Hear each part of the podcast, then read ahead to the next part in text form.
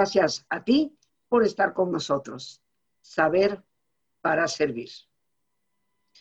En esta época, queridos amigos, hemos recibido muchos comentarios, preguntas, inquietudes respecto a una realidad que estamos enfrentando. Estar en casa, convivir con los niños, como dicen, mañana, tarde, noche y moda, pues para algunos ha resultado un verdadero reto. Y un tema que hoy queremos tocar es el de poner límites. Porque ciertamente, indiscutiblemente, mis queridos amigos, que los límites son necesarios, yo diría que indispensables. Pero a veces sentimos que se nos pasó la mano y a veces sentimos que nos quedamos cortitos. Entonces, ¿puede alguien orientarnos en esto? Yo creo sincera y honestamente que no hay mejor persona para hacerlo que nuestro invitado del día de hoy.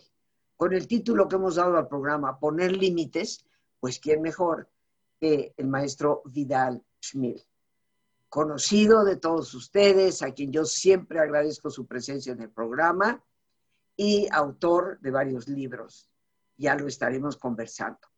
Vidal, muchísimas gracias por estarnos acompañando, por este, hacerte presente en nuestro programa y poder compartir un tema como este. El micrófono a partir de este momento es tuyo. Gracias. Sin embargo, me gusta el intercambio de ideas que podamos establecer tú y yo. Y lo que dijiste la introducción fue exacta, fíjate, a, a, lo que yo digo cuando he estado en conferencia presencial. A ver, ¿alguna vez has sentido que este niño, este joven, ya te está, te tomó la medida, te está viendo la cara, de plano te vas a un extremo donde el niño o el joven o la joven de plano hace exactamente lo que desea, incluso cuando se está lastimando o dañando a sí mismo, porque es cuando hay que poner límites, vamos a hablar de ello. Y en el otro extremo, cuando somos violentos al establecerlo, eh, nos sentimos culpables. Entonces oscilamos entre la culpa, el arrepentimiento y la violencia. Entonces, creo que el tema de límites debe de empezar antes de dar estrategias, porque a mí no me gusta de paso uno, paso dos, paso tres, pero sí hay una serie de recomendaciones que podemos seguir. Sin embargo, el primer factor que yo recomiendo siempre es cambiar nuestra forma de entender, de percibir lo que son los límites. Los límites no son equivalentes a maltratar. Primer factor. Cuando tú pones límites, no maltratas. Tú maltratas cuando usas la violencia. Lo voy a decir en otras palabras.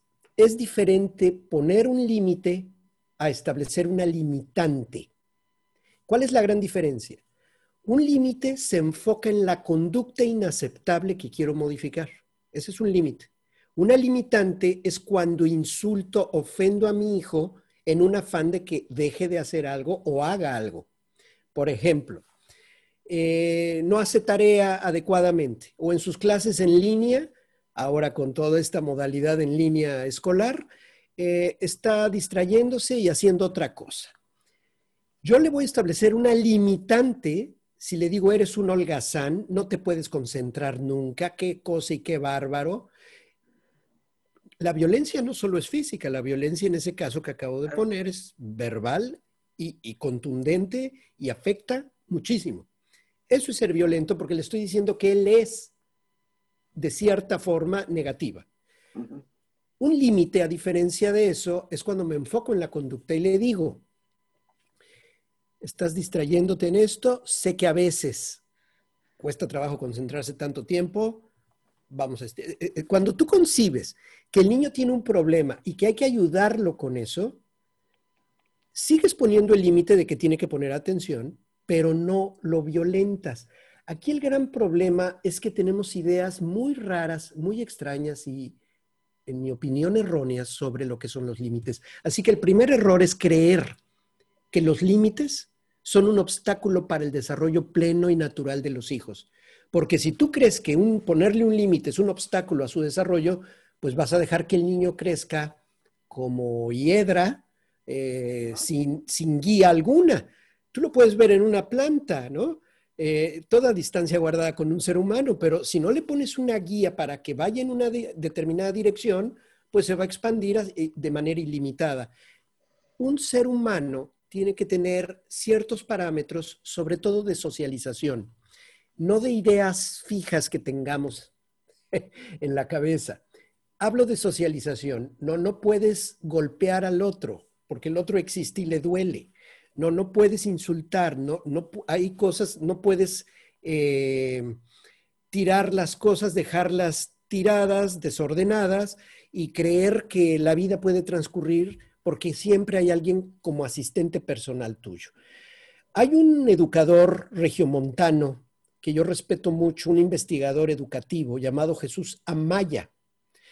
Y él dice una frase que quiero citar, si me lo permites. Dice, cuando el niño es pequeño, cuando es pequeño, el niño te pide las cosas. Cuando es adolescente, te las exige. Y cuando es adulto, te las quita.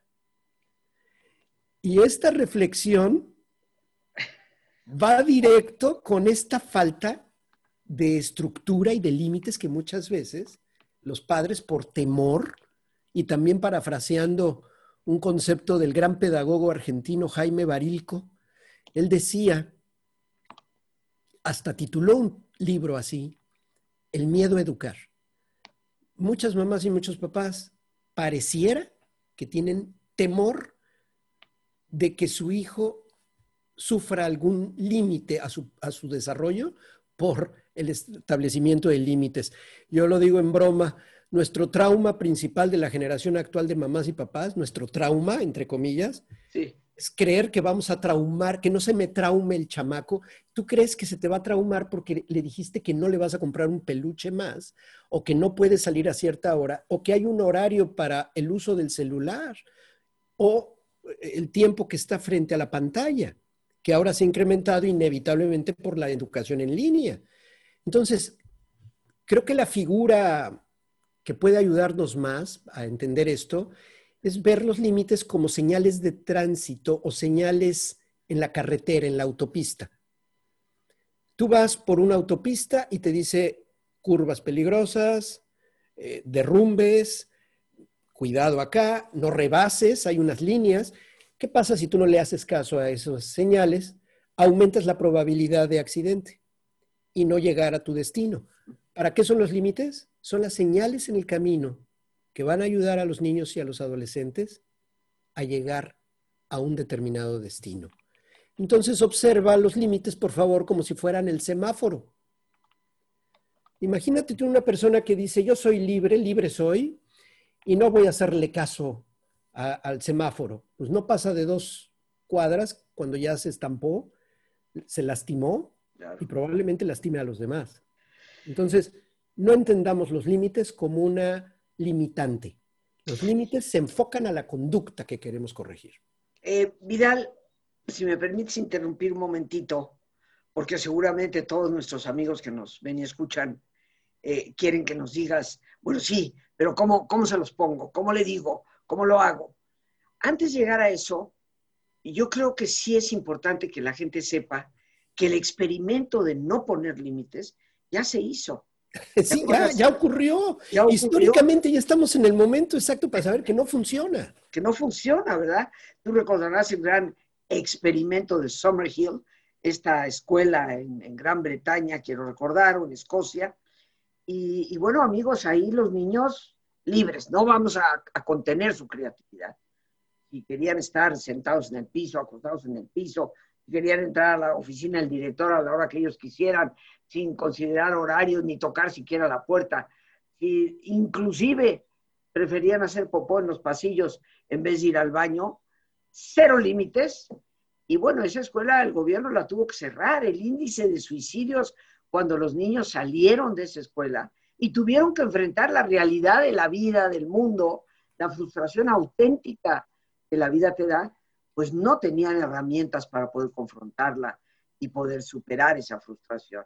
Entonces, el experimento ya se hizo. Ya sabemos que esa idea de no lo limites en su creatividad.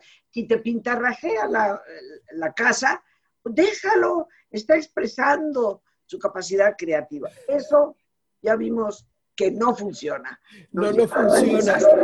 Eh, yo lamento que mencionas a, Neil, a, ese Neil eh, de, de Summerhill, porque la verdad es que tiene muchos elementos rescatables, sin embargo, efectivamente creo que se le pasó la mano en el experimento en cuanto a este factor.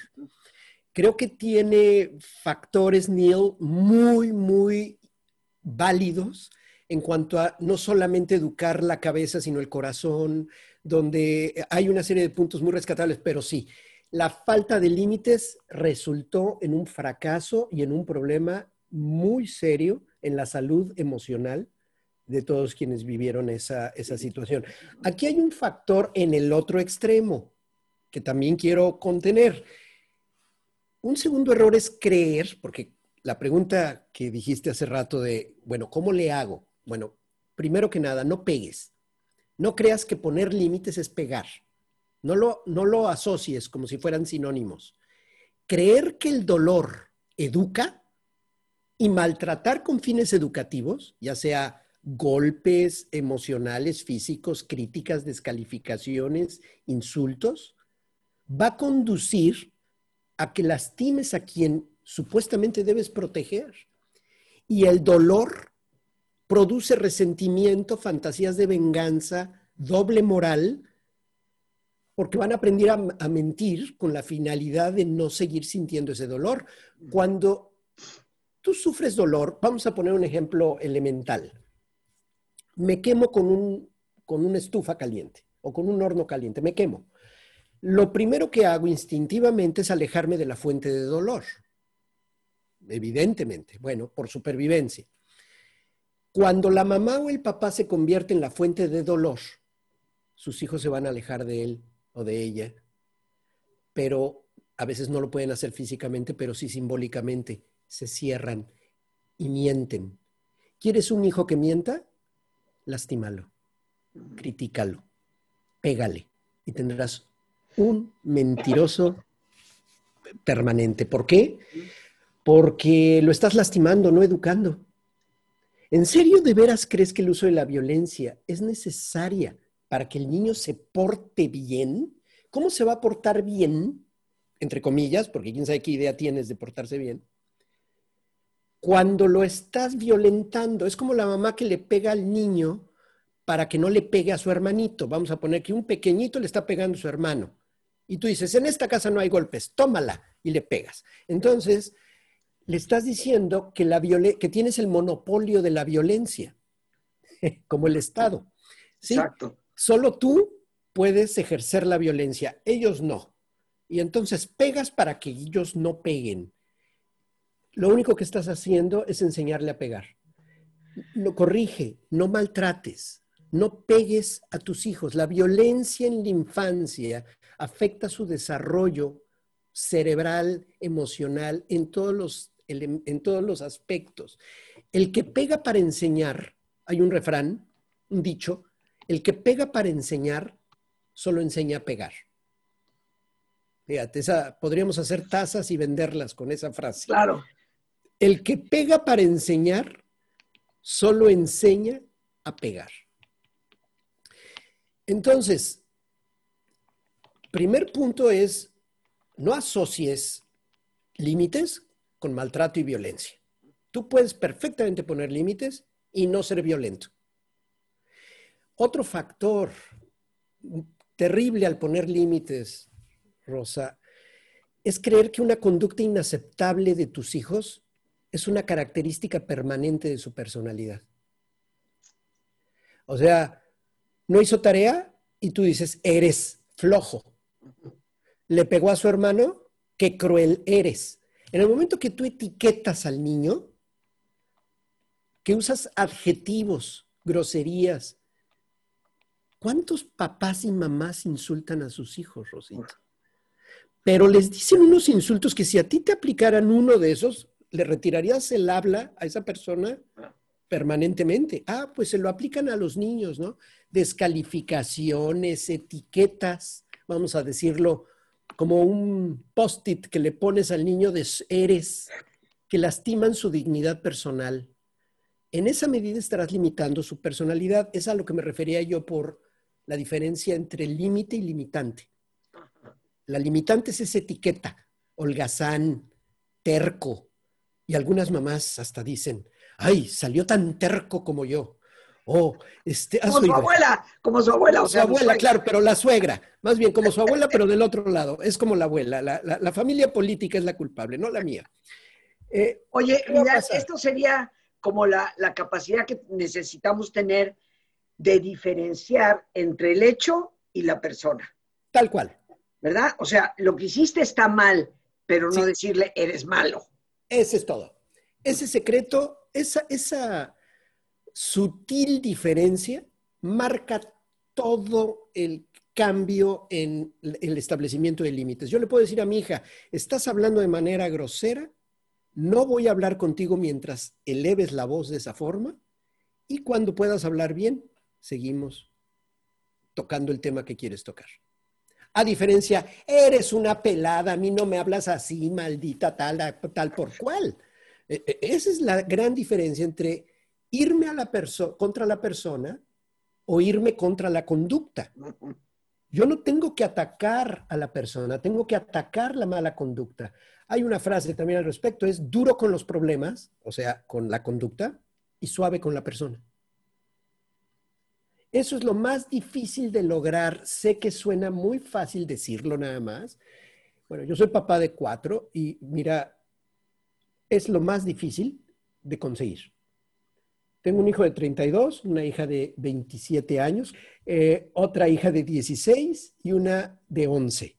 Entonces, esto lo he tenido que poner en práctica. No, no te hablo como el pedagogo que, que plantea esto desde un aspecto puramente teórico o práctico en asesoría con niños ajenos.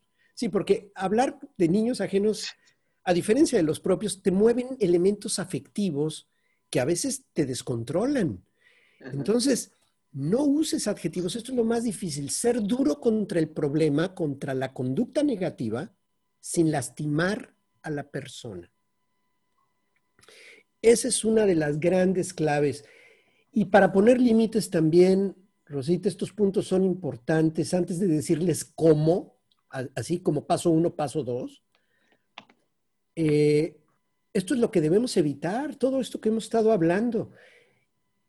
Creer que tú, como mamá o como papá, eres la única influencia educativa en tus hijos y no intentar ponerte de acuerdo con quienes te ayudan a educarlos. O sea, mamá por un lado y papá por otro. El policía bueno, el policía malo. La falta de consistencia entre uno que dice esto no se puede y el otro que dice ay, que tiene. O sea, es lo que llamo, hay, eh, establezco una comparación con una red es como un equilibrista, el niño que está aprendiendo a, andar en la cuerda floja de la vida. Y para no lastimarse seriamente, porque se va a caer y va a tener errores, todos los seres humanos cometemos errores así, necesitas una red que te contenga. Bueno, si tú pones una red guanga, guanga, aguada, aguada, aguada, sin tensión alguna, pues el niño no es contenido y se va a lastimar. Es no poner límites. Pero si tu red es excesivamente tensa, va a rebotar y va a ser expulsado. Una familia extremadamente rígida en cuanto a límites expulsa a sus hijos del hogar. Y tenemos situaciones de tal rigidez que en la adolescencia se van con el primer sonso que pasa porque ya no te aguantan porque ya no te soportan, porque se vuelve no límite, se llama represión. La, rigidez en esa red se llama represión. Entonces, una familia de red guanga es una familia permisiva. Perdón el término coloquial de guango, pero estoy hablando sin tensión alguna, no contiene nada, no, no sostiene. Y una red tensa, tensa, tensa va a expulsar entonces, mamá y papá o quienes vivan en el hogar, porque las familias ya no están constituidas por, necesariamente por mamá y papá, puede ser mamá jefa de familia, puede ser apoyada por la abuela, por la tía, depende de la estructura familiar.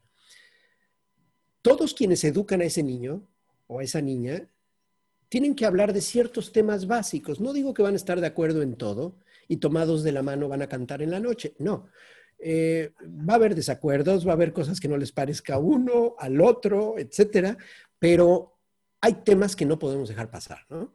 A ver, permisos, tiempo en pantalla, horas de dormir, eh, cumplimiento de tarea, orden y limpieza del lugar, ciertos elementos esenciales en los que tenemos que tener un acuerdo mínimo para poder convivir y poder estar a gusto en compañía de los demás. Entonces, este es otro punto. ¿Qué te parece si hacemos una pausa para nuestro ejercicio? Ok. Y después retomamos para que nos des lo que algunos de nosotros, duros de cabeza, necesitamos. El 1, 2 y 3. Los cinco puntos para poner límites. Perfecto. Muy bien. Queridos amigos, vamos a relajarnos. ¿Qué te parece ponerte cómodo? Y si te es posible hacer el alto completo, el alto total, qué mejor que cerrar tus ojos. En una posición cómoda, con tus ojos cerrados, toma conciencia de tu respiración, del entrar y el salir del aire en tu cuerpo. E imagina cómo al inhalar, así como llevas oxígeno a todas tus células, inhalas también serenidad para tu mente. Al exhalar, Así como tu cuerpo se libera de toxinas, imagina cómo en ese aire que sale, también te liberas de todas las presiones y todas las tensiones.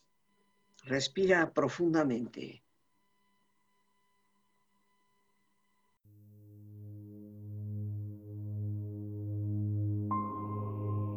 Y relaja tu cuero cabelludo. Todos los músculos que cubren tu cabeza.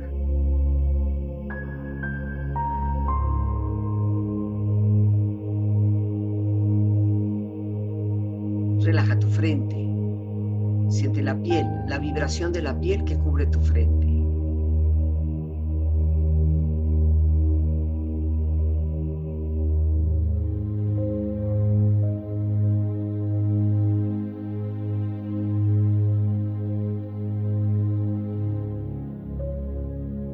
Relaja tus párpados, los tejidos que rodean tus ojos.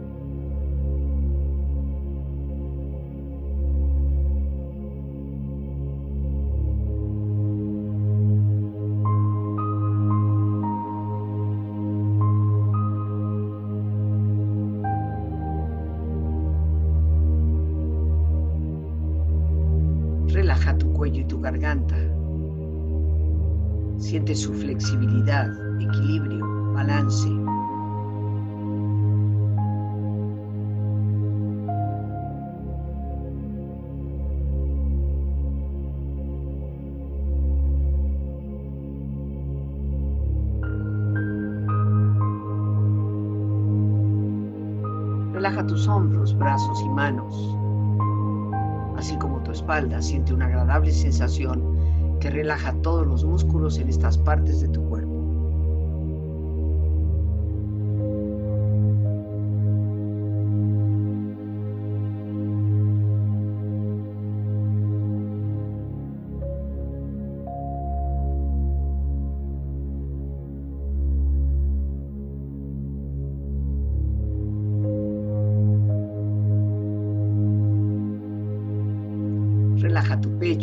E interiormente, relajando todos los músculos, imaginando a todos tus órganos internos funcionar rítmica y saludablemente.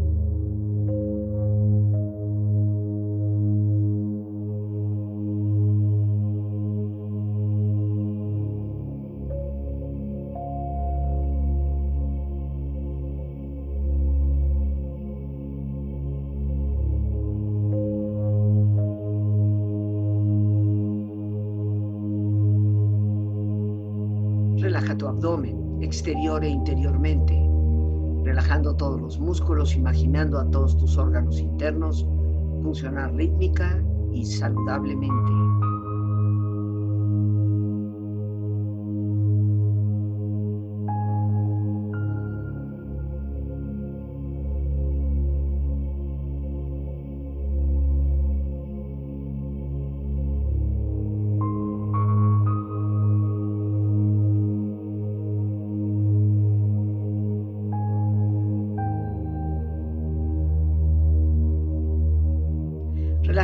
Muslos, tus rodillas, siente la piel, la vibración de la piel que cubre estas partes de tu cuerpo.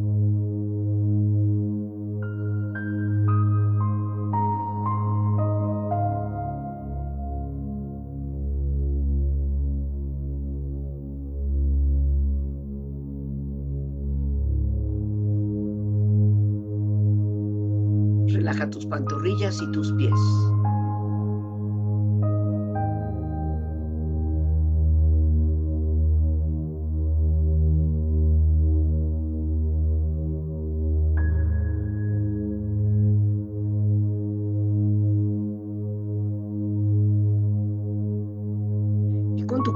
profundamente relajado, proyecta en tu mente la imagen de un lugar ideal para el descanso.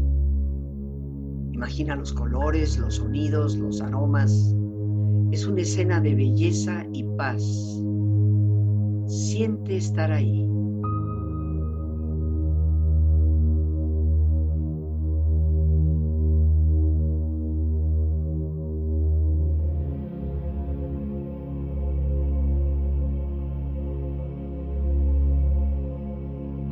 Relajado y tu mente serena, reflexiona.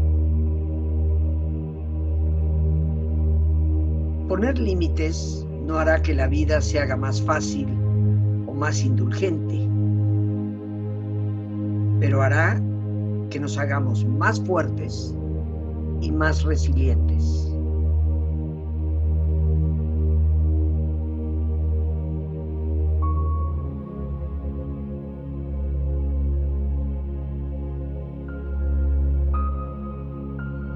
Mayor favor que podemos hacer a nuestros hijos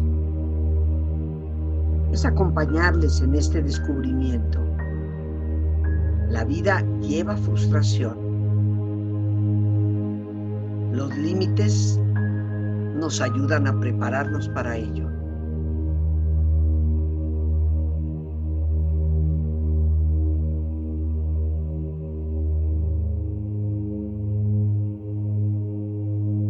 Los niños no hay que darles lo que quieren para que sean felices. Solo hay que darles lo que necesitan. Afecto, ternura, abrazos, respeto y valoración, educación y estímulos, ejemplos y límites. Todo esto con mucho tiempo.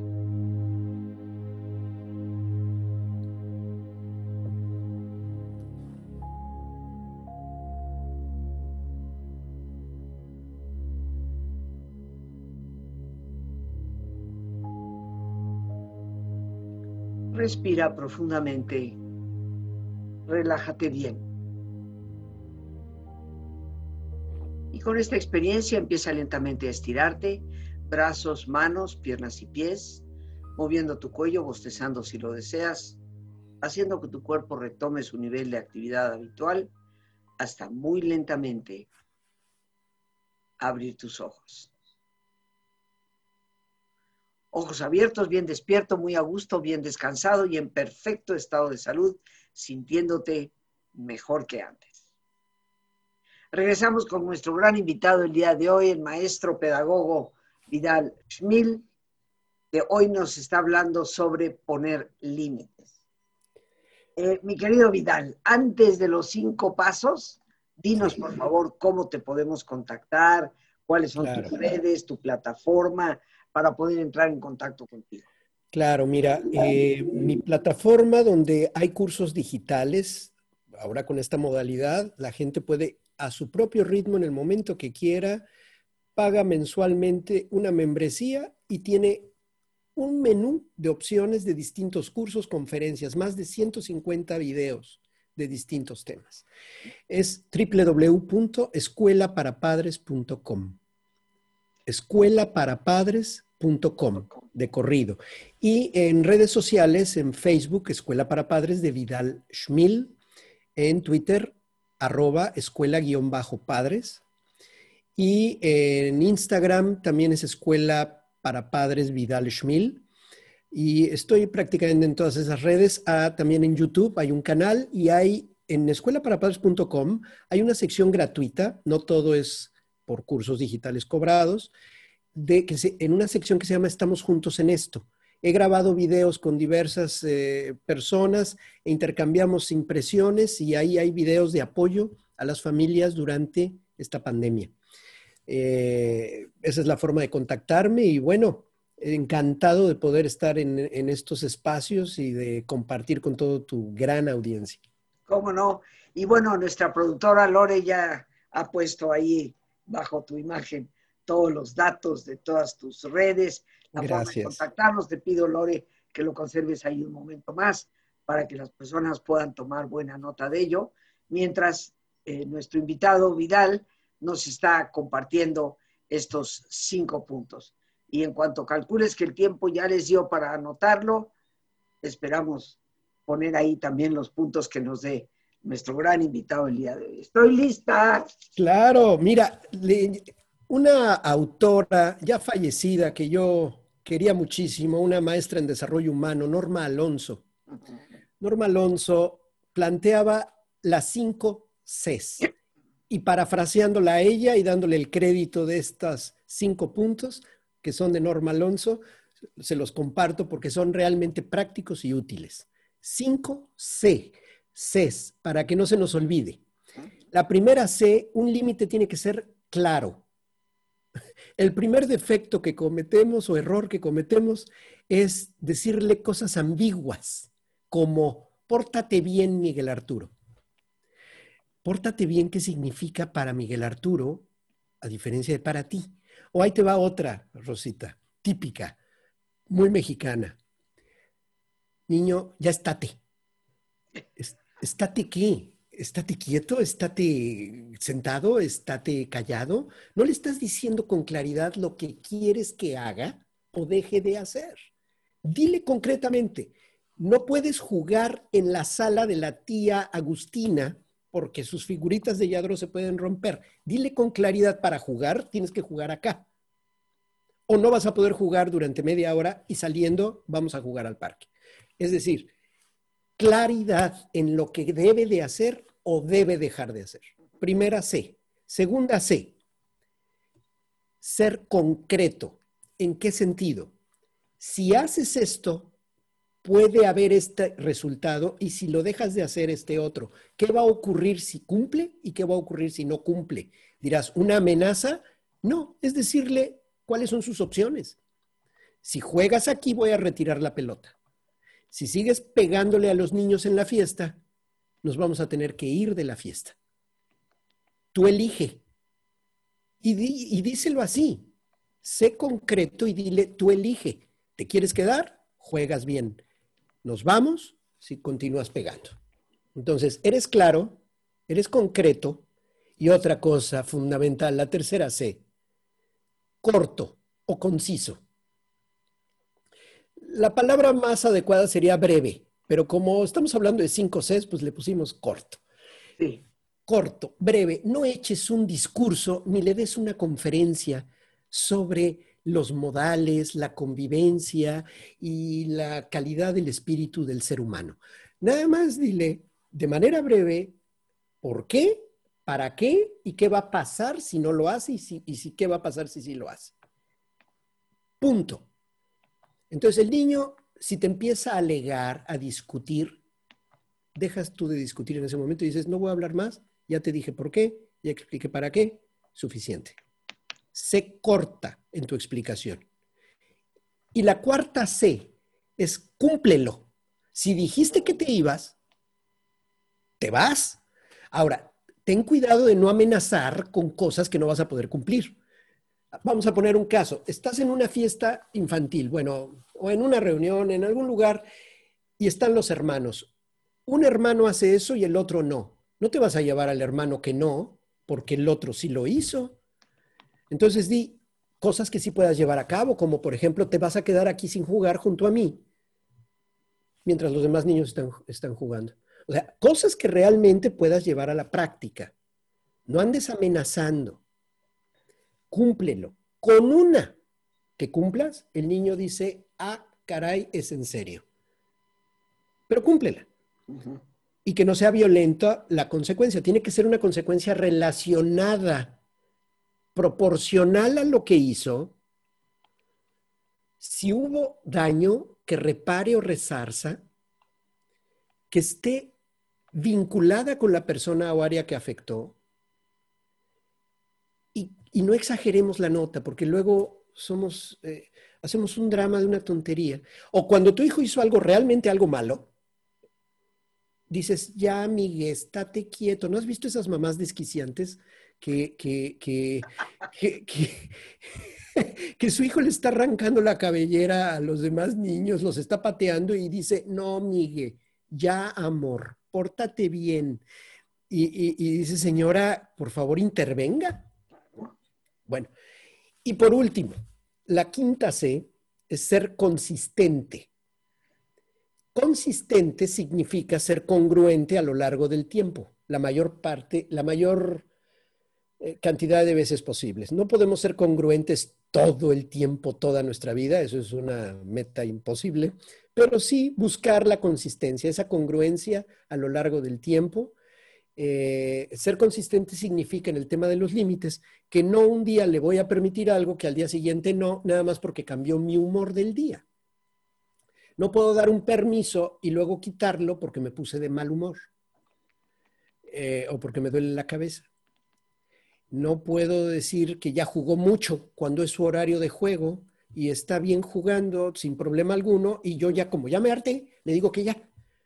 Entonces, no, no eduques por capricho, no eduques por humores, sino por valores. Educación por valores, no por humores.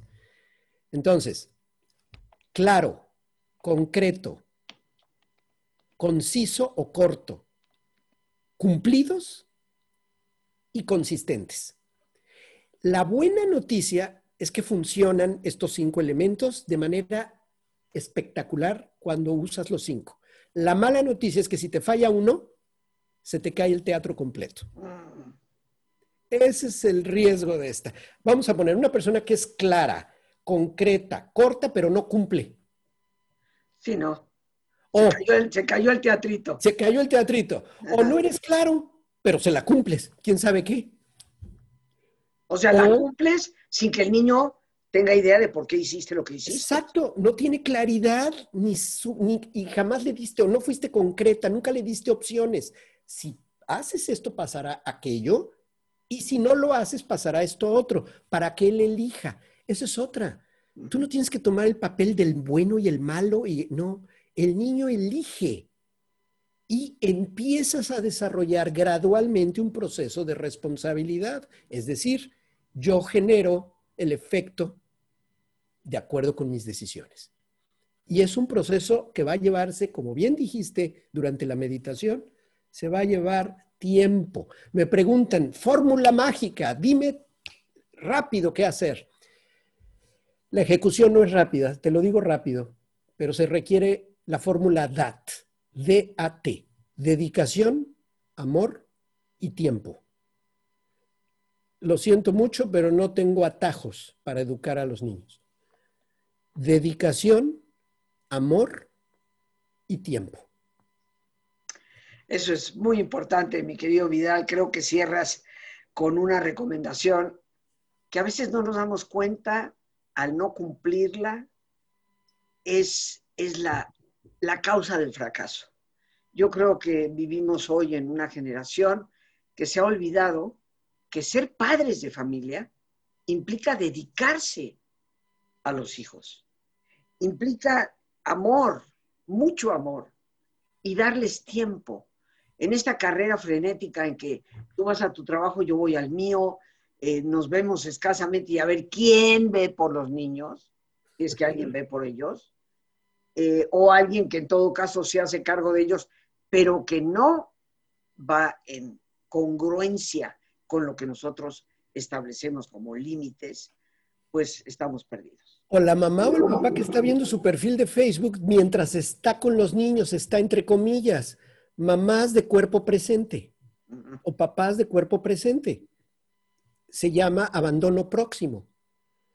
Estoy próximo a ti físicamente, pero te he abandonado.